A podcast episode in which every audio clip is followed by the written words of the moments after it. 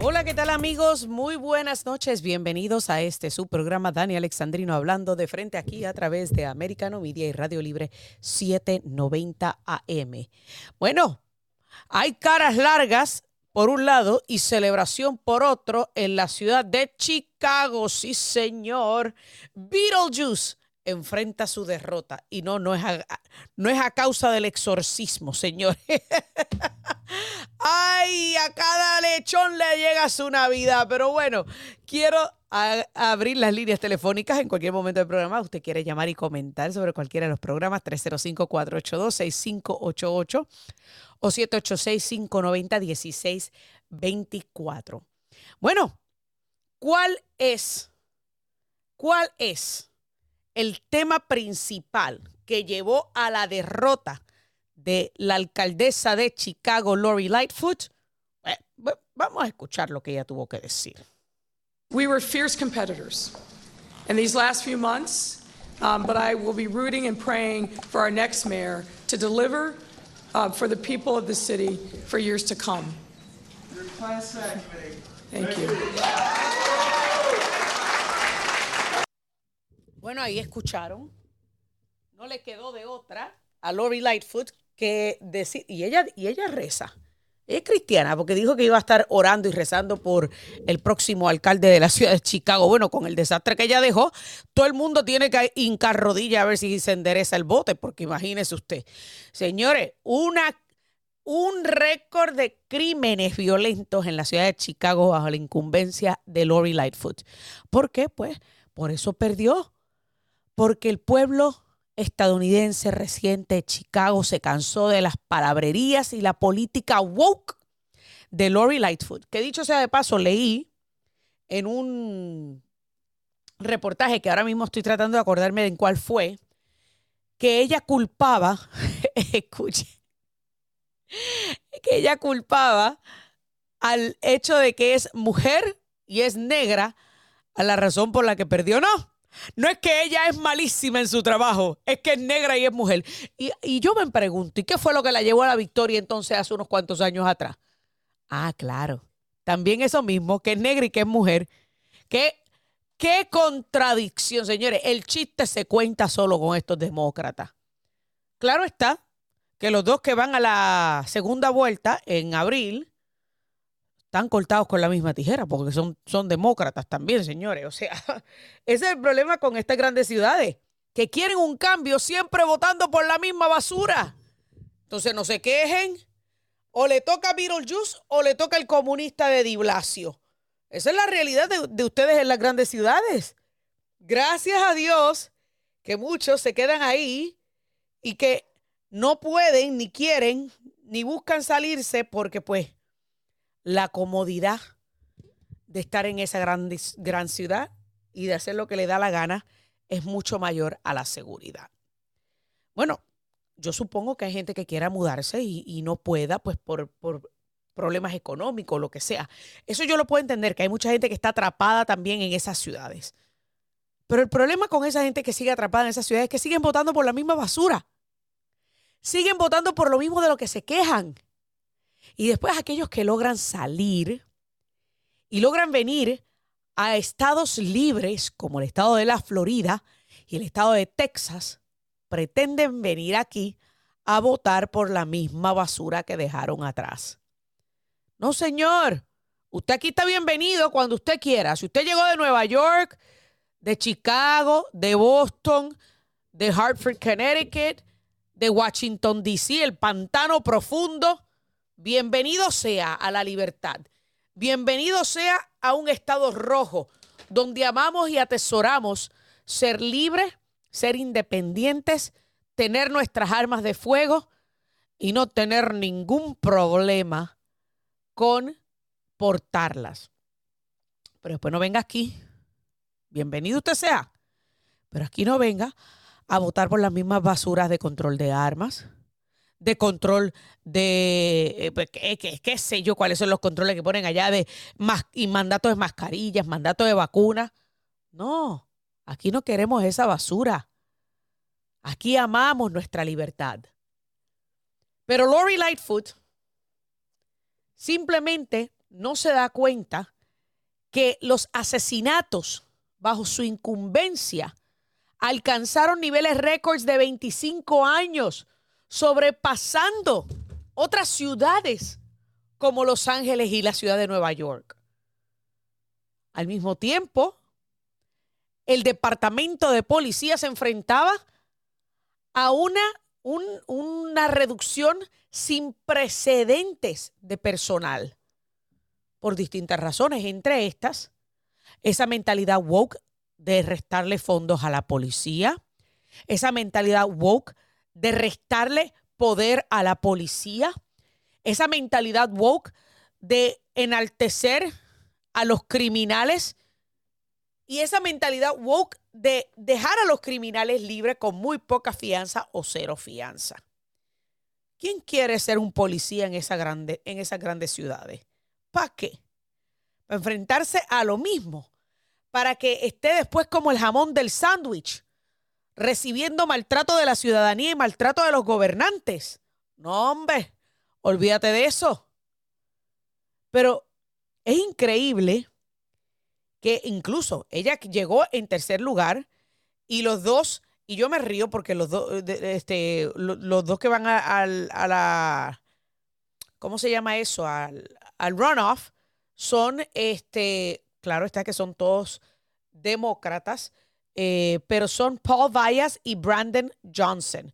Paul Vallas sacó el 33.8%, Brandon Johnson, que es negro también, sacó 20.3%. Ella se quedó justo detrás de Brandon Johnson con un 17.1%, quedándose fuera de esa segunda vuelta en donde obviamente se, este, se enfrentarán Johnson y Vallas, que Paul Vallas, dicho sea de paso, enfocó su campaña, enfocó su campaña en la ley y el orden. Que mire, después de tanta gente sufriendo, sufriendo, que dicho sea de paso, él era este, el CEO de las escuelas públicas de Chicago y el director del de, eh, City Budget, el director, espérate, no, ok, no, Chicago Public CEO and CEO Budget Director Paul Vallas, exacto, exacto, Paul Vallas secured the highest percentage coming in at 33.8%. Y luego, miembro del consejo de la ciudad, Brandon Johnson, está detrás de Vallas. Así que Vallas, quien hizo campaña al defender a la policía y a, reforzar los lazos con la policía, pues básicamente estuvo meses condenando ese aumento en la criminalidad bajo la incumbencia de Lori Lightfoot. Algo que mucha gente obviamente sabe y por esa razón la rechazaron contundentemente. Por el otro lado, obviamente Brandon Johnson fue endosado por grupos progresistas, los progres, los liberales. Señores, los Chicago Teachers Union, imagínese usted. y obvio, a este, este sí que está cortado con la misma tijera que Lori Lightfoot, es visto como un candidato de ultra izquierda, o sea, far left lo que significa que el público tendrá para escoger entre un demócrata pro policía, o al menos dice eso Paul Vallas, y un demócrata de, extrema izquierda que posiblemente sea más de lo mismo que Lori Lightfoot y a fin de cuentas termine llevándose en contra a la policía. La realidad del caso es, mire, cada, cada pueblo tiene los líderes que se merecen. Y mientras los, los residentes en Chicago sigan votando demócrata, seguirán teniendo las mismas malas políticas que lo han traído hasta aquí hoy día. No aprendieron la lección con Rami Maño y mire que Rami Maño fue malísimo, malísimo como alcalde. Y vinieron y escogieron una peor. Salieron de Guatemala para Guatapeor. Y ahora yo espero que este próximo 4 de abril puedan ser un poco más astutos y no votar por el demócrata de extrema izquierda, Brandon Johnson, y al menos voten por Paul Vallas, quien promete, quien promete regresarle a la ciudad de los vientos la ley y el orden. que yo supongo fue uno de los motivos principales que llevó a la gente a las urnas en el día de ayer. Hay que ver qué va a pasar. Obviamente en el próximo segmento vamos a estar abundando un poquito más acerca de esto, qué llevó a la derrota de Lori Lightfoot, eh, por qué todavía los residentes de Chicago siguen votando demócrata. Y, y también estaremos analizando qué, qué se traerá luego de esto entre manos Lori Lightfoot. ¿Se atreverá a una posición más alta a nivel federal?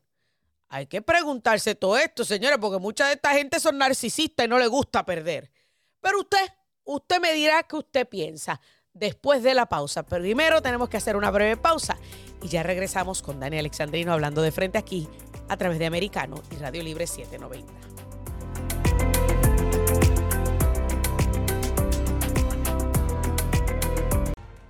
Continuamos aquí, Dani Alexandrino, hablando de frente a través de Americano Media y Radio Libre 790 AM. Vamos a continuar hablando de Beetlejuice. Sí, señores, pues mire, estoy hablando. Yo sé que hay muchos de mis amigos demócratas que le, le el estómago cuando yo le digo así a Lori Lightfoot, pero en serio, en serio, mírenla bien, ella se parece a Beetlejuice. Señores, y, lo único que le falta es el pelo parado. ¿Usted se acuerda del personaje de la película esa, Beetlejuice? El pelo parado para que en realidad se parezca un poquito más. Pero bueno, anyway, ese no es el tema. El tema es la gran derrota de Lori Lightfoot, algo que yo supongo ella no esperaba. Pero para hablarnos un poquito más acerca de esto, nos acompaña César Grajales, comentarista republicano y también de Iniciativa Libre. César, buenas noches, bienvenido, ¿cómo estás? Buenas noches, un placer estar con ustedes como siempre bueno tenerte aquí. César, te pregunto, a primera vista, cuando ves la reacción de Lori Lightfoot, ¿se esperaba ella que esto iba a pasar?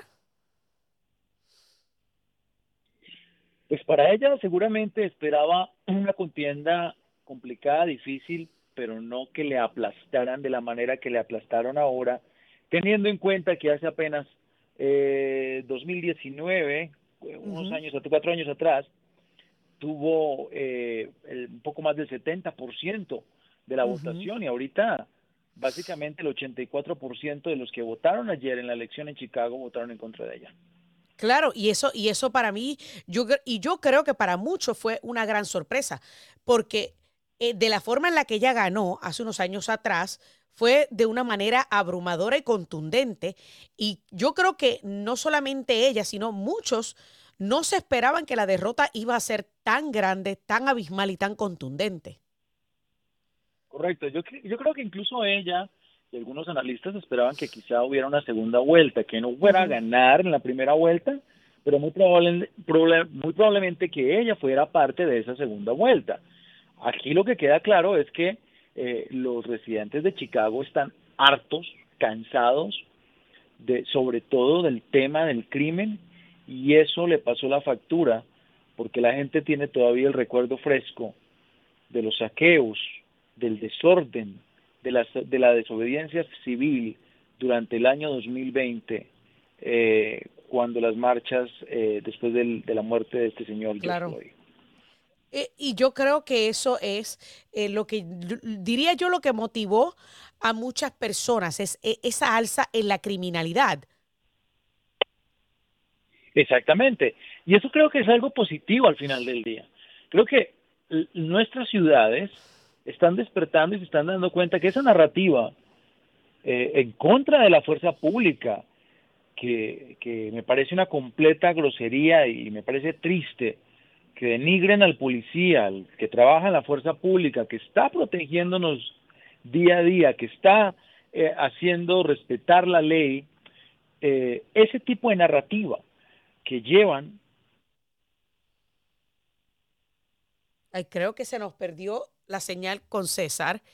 Creo que, eh, y, y, bueno, en lo que podemos conseguir a César nuevamente para que ustedes entiendan y poner en contexto, la última vez que la ciudad de Chicago tuvo un alcalde republicano fue eh, William Hale Thompson de 1915 a 1923. O sea, llevan 100 años de dominio demócrata.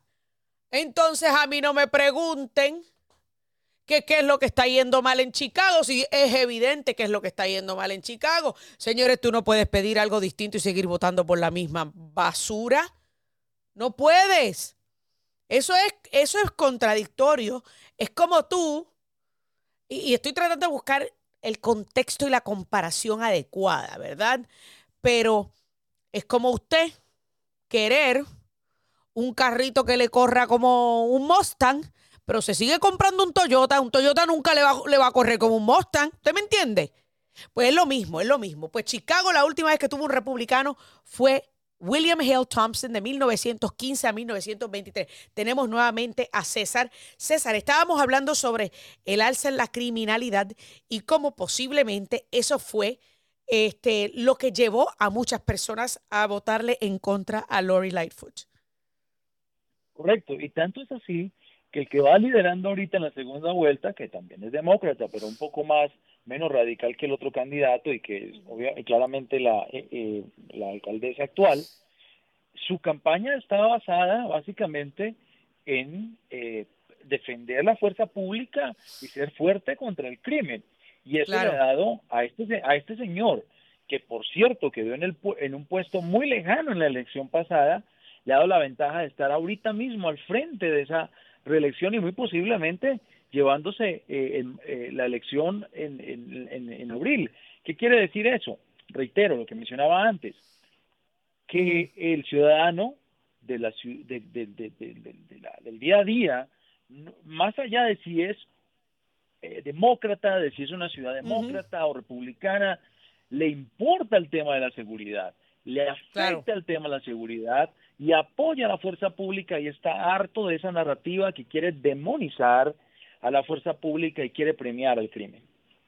que dicho sea de paso, este, y tú bien lo mencionaste, Paul Vallas eh, eh, corrió, hizo una campaña en pro de la policía, en pro de la ley y el orden. Y uno de los principales problemas que está enfrentando la ciudad de Chicago es una disminución en la fuerza laboral de la policía de ley y, orden y problemas grandes en el reclutamiento. Supongo yo que este problema grande en el reclutamiento, y he tenido otros policías de otras ciudades aquí hablando, y es precisamente esta mentalidad de las políticas de izquierda y las políticas de los demócratas que buscan quitarle fondos a la policía y que al mismo tiempo eh, priorizan a los delincuentes, por ejemplo, en cuanto a los fiscales liberales que dejan a estos delincuentes libres sin fianza y también este, que les restan autoridad a la policía, porque el policía tiene que tener prácticamente mucho cuidado con lo que hace y la manera en la que realiza un arresto para no buscarse un problema. ¿Quién puede trabajar así? Así, eso es muy estrésico.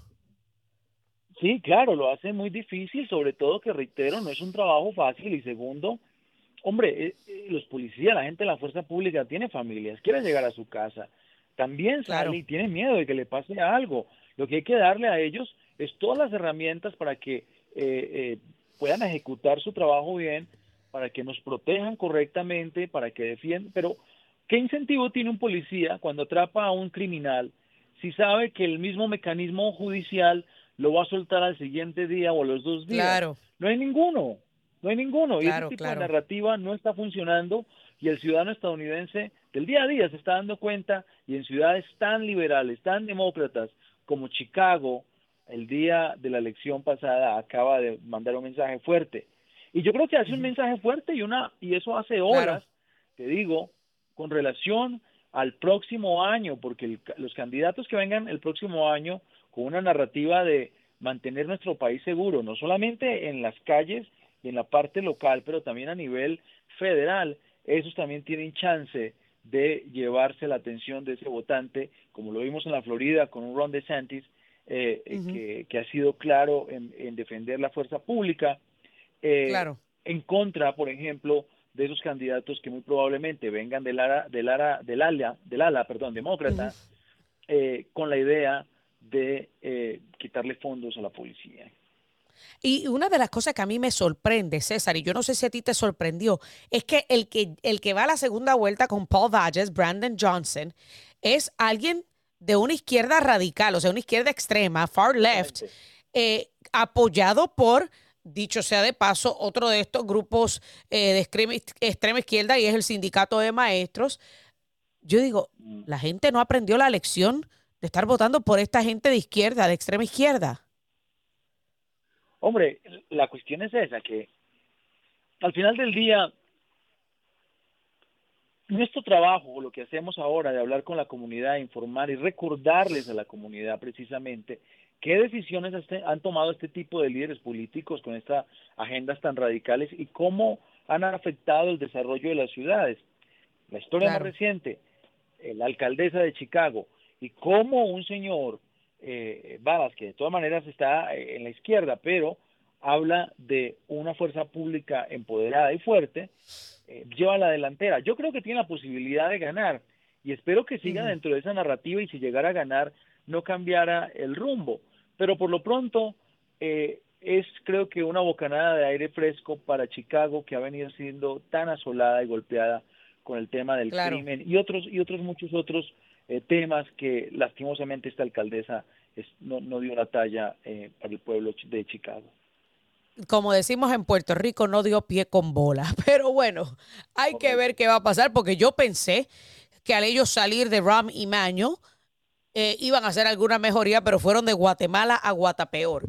Por lo menos aquí, si logra Paul Valles revertir esa mala racha de votación de los eh, residentes en Chicago, de repente podremos ver un poquito de alivio en esos números de, criminalidad que están rompiendo récords de 25 años. Así que hay que ver qué va a pasar. Todo el mundo pendiente el próximo 4 de abril a las elecciones de segunda vuelta de la ciudad de Chicago. Muchísimas gracias César Grajales por poner esto en contexto para todos nuestros amigos que viven en otras partes del país. Amigos, ustedes no se vayan, que ya volvemos con más.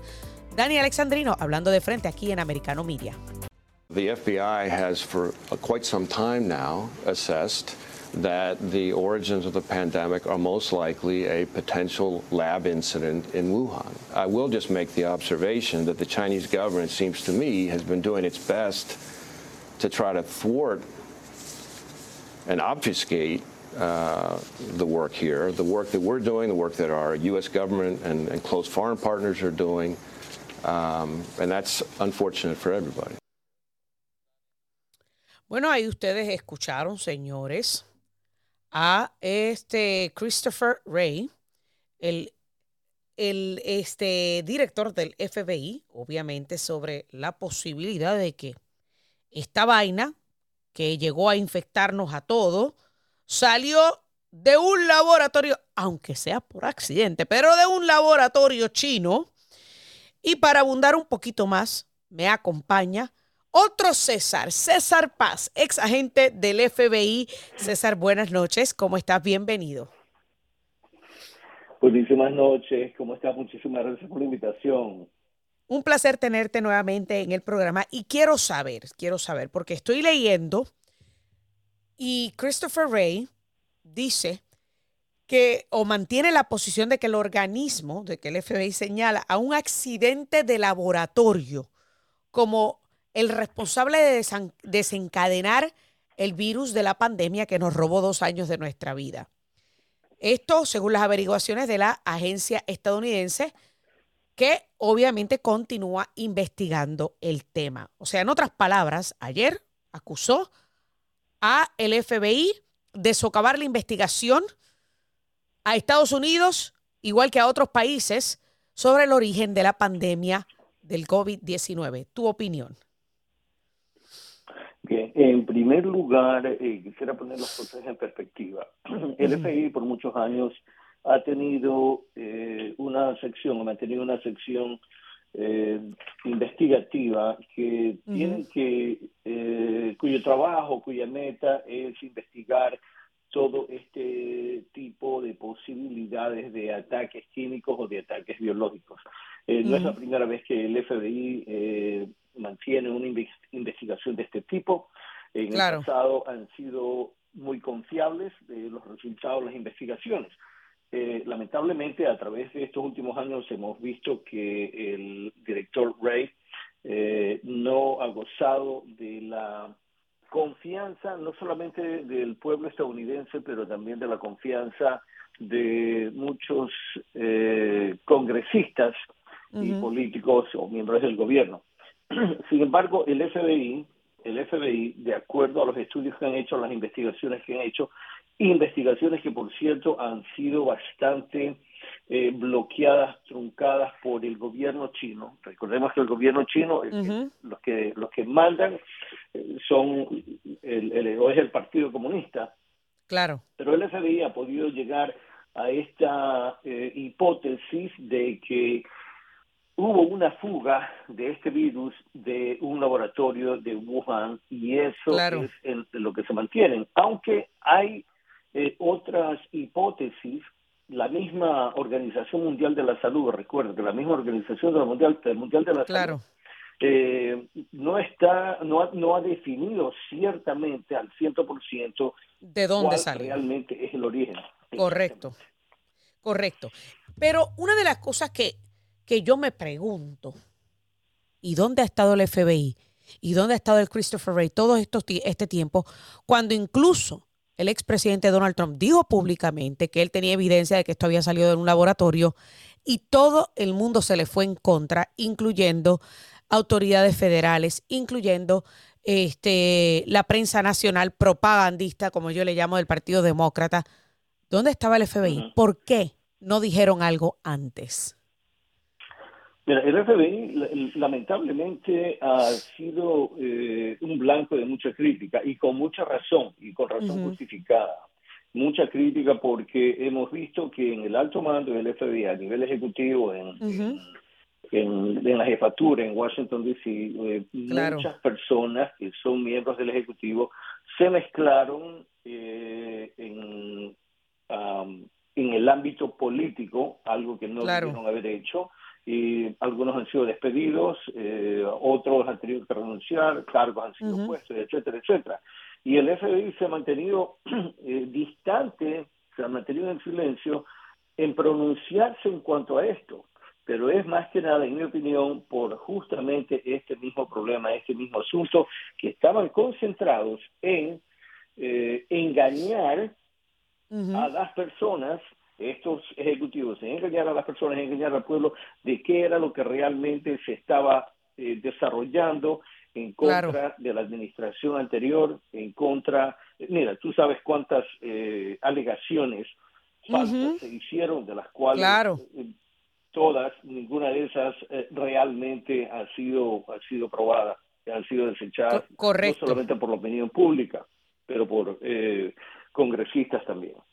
Y, una de las cosas que, estaba viendo recientemente es que hay una viróloga china que desde el principio, y yo recuerdo que esta señora fue entrevistada un par de veces en Fox News, la doctora Li Meng Yan, eh, que prácticamente afirma, o sea, la historia de esta señora no ha cambiado por los pasados tres años. Ella ha dicho que el régimen de Xi Jinping subestimó la capacidad de transmisibilidad del virus y dejó que éste se esparciera alrededor del mundo y ella asegura que esto también es un escape de un laboratorio. Pero, eh, eh ok, yo concuerdo con lo que ella dice. Además de esto, eh, dos cosas quiero subrayar. Número uno, que ella ha sido amenazada por el gobierno chino, por el Partido Comunista.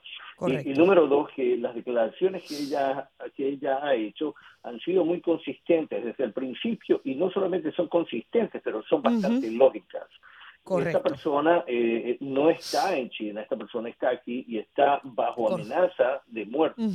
Eh, Correcto. que, ¿qué gana ella en, emitir este tipo de este tipo de, opiniones a menos que realmente sea la verdad? Porque una persona que dice la verdad cuando se enfrenta con este tipo de amenazas pues en, muchas ocasiones cambian de parecer o, o terminan lo que ya habían dicho al principio, pero ella no, se ha mantenido consistente. Y recuerdo una cosa más, eh, eh, el, Departamento de Energía eh, no coincide tanto con, como, con lo que dice el FBI y tampoco coincide con lo que dice la Organización Mundial de la Salud. pienso yo, y ya le doy más credibilidad a esta doctora china, que hubo una fuga de laboratorio, pero lo que, que subestimaron eh, la rapidez y el daño que el, eh, el, alcance de daño que iba a tener. Pero pienso yo también que hubo miembros en, en el Partido Comunista y, y, en ese laboratorio que, uh -huh. que, realmente conspiraron para dejar escapar eh, intencionalmente este virus y probar la reacción no solamente de Estados Unidos, pero de otros países del mundo en el evento de que se eh, ejecute un, un ataque biológico como el que hubo. Que, y, y, qué bueno que tú lo pones desde ese punto de vista, porque dicho sea de paso, en estos momentos, esta semana, esta semana o la próxima, eh, nuestro secretario de Salud, Javier Becerra, se dispone a firmar un acuerdo, o sea, no podemos llamarlo un tratado porque entonces se busca un problema con la legislatura, es un acuerdo de estos eh, que le cambian el nombre para que, para que parezca otra cosa de la que realmente es en donde estaría entregándole precisamente a la Organización Mundial de la Salud, que formó parte del encubrimiento de los orígenes del virus, el control de la decisión, de la preparación, las decisiones y las y la respuesta ante una nueva pandemia global, pero dentro de Estados Unidos también. O sea, que ellos estarían manejando absolutamente todo. A mí me parece una falta de respeto de esta administración y también una falta de ética. O sea, no debe ser esta gente eh, eh, residenciada, eh, enfrentar juicio político por esto. Eh, mira, eh, en muchas ocasiones, especialmente durante, durante, las administraciones socialistas que ha tenido este país, se han, han, ocurrido este mismo tipo de eventos, este mismo tipo de cosas. Eh, cambian las palabras, cambian las siglas, cambian los conceptos, eh, y cuando realmente están hablando de las mismas cosas. Mira, mira cómo se pronunciaron al principio, que claro. había salido de un mercado, de un mercado en Wuhan, que era a través que se propagó sopa de murciélago, de animales, sopa de murciélago. Pero, en, perdóname, yo no soy ni, ni químico, yo no soy científico, pero la lógica dicta que este tipo de propagación no eh, tenía la potencialidad o la potencia de, eh, de propagarse eh, en la manera en que se propagó el virus, que en mi opinión, basado en los estudios que se han hecho, en las opiniones científicas que se han dado y basada en la opinión de esta científica china, se propagó a través de ese escape o a través de esa fuga del laboratorio de Wuhan en China. Hay que ver qué va a pasar con todo esto, César, porque a la hora de la verdad, lamentablemente, como tú bien mencionas, tenemos un gobierno que juega más a la política exterior de lo que trata de jugar a la política interna y se preocupa más por otros ciudadanos que por sus propios conciudadanos que en estos momentos están indignados por no solamente todas las Correcto. diversas crisis que hay en el país, sino por todas las mentiras que se nos han dicho por más de dos años. Muchísimas gracias, César Paz, por estar con nosotros en este programa abundando sobre este tema. Y ustedes, amigos, no se vayan, que todavía falta la recta final del programa. I know real power when I see it, the divine nine. Honored to have presidents, all the presidents here tonight. And I want to thank them. For the, and by the way, you know, I'm not, I, I, I may be a white boy, but I'm not stupid.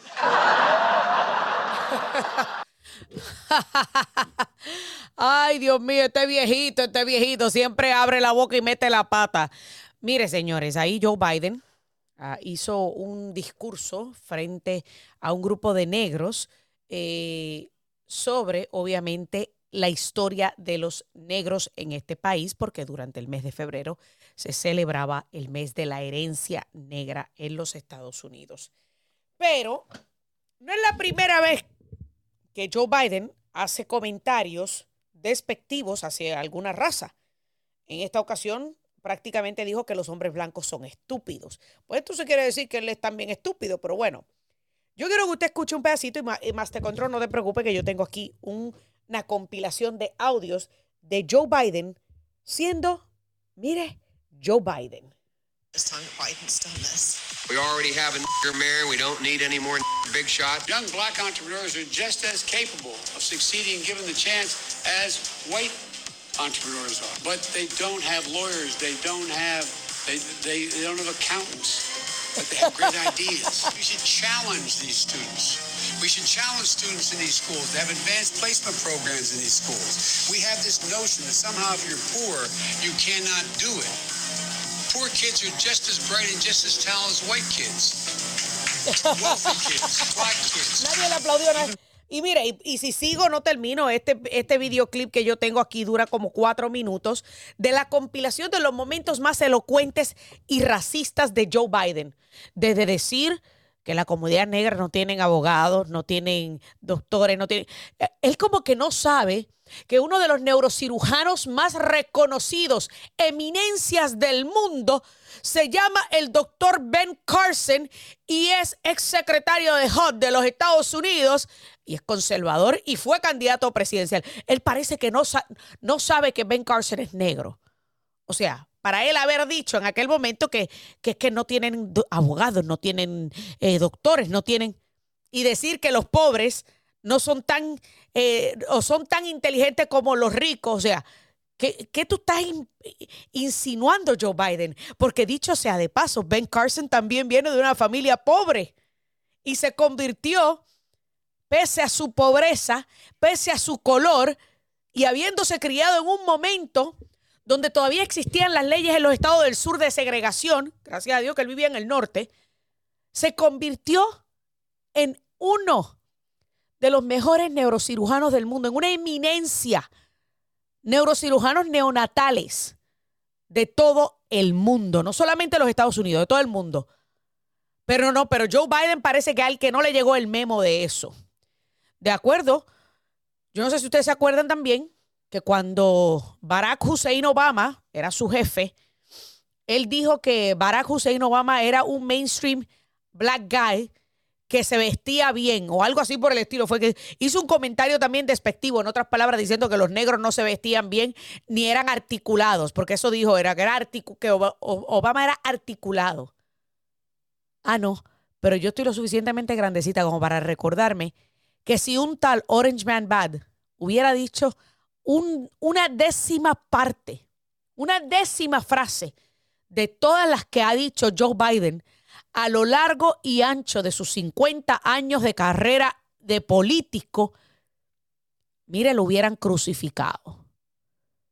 Porque yo recuerdo cuando pronunció el discurso aquel donde hablaba sobre proteger la frontera, que dijo que que viene mucha gente buena, pero también vienen por ahí muchos criminales y violadores y asesinos. Y tenía razón.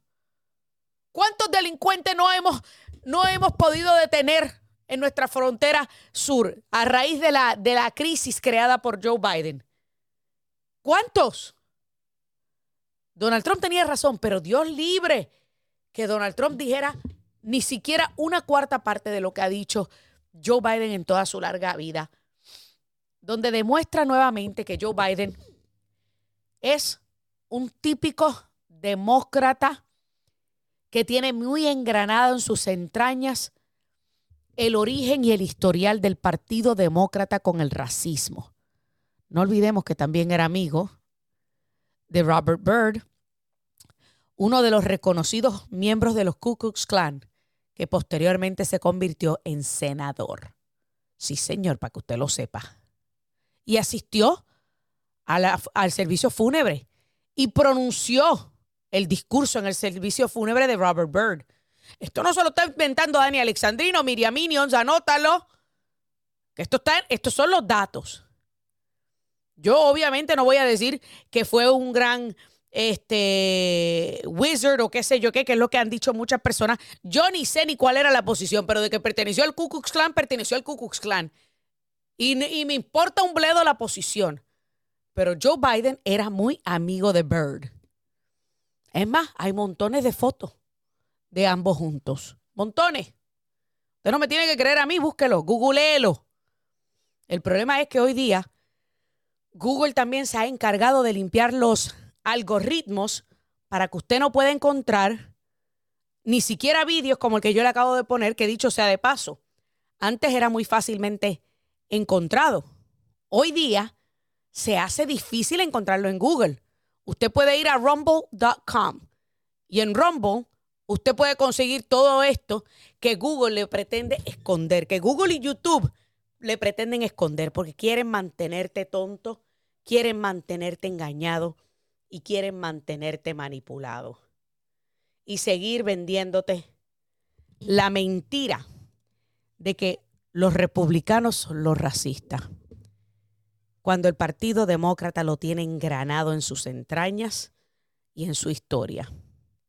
Y todos los momentos más oscuros, más difíciles en la historia de los Estados Unidos de América, desde su incepción, han estado vinculados, atados al Partido Demócrata, como la esclavitud, la guerra civil, la segregación racial. Todos los que impulsaron cada una de esas cosas eran demócratas. Todos. Estuvimos a punto de convertirnos en dos naciones separadas porque los demócratas querían mantener la esclavitud. Y no olvidemos que quien liberó, quien emancipó a los esclavos fue el primer presidente republicano y se llamaba Abraham Lincoln. Esos son datos que a ustedes, Miriam Minions, que ustedes y Miriam Minions no lo quieran creer ni lo quieran aceptar, son otros 20 pesos. Pero yo le digo a usted lo siguiente, ¿hasta qué momento usted va a seguir creyendo en la mentira y en la manipulación de la prensa propagandista? ¿Hasta qué momento usted va a seguir dejándose engañar por los videos cortados más bonitos para hacer lucir mejor a Joe Biden de lo que y quién realmente es? ¿En qué momento usted va a decir basta ya? Va a dejar de que lo estén abusando, de que le, están, le estén engañando, de que lo estén manipulando. Porque la destrucción de la nación ya está encaminada y está encaminada por aquellos mismos en quienes tú confiaste, a quienes le creíste, de que Joe Biden venía a unificar a la nación, a ser el presidente de todos los ciudadanos americanos y a darnos todo aquello que Orange Man Bad nos quitó, porque hay pobrecito de nosotros las minorías. Pues no.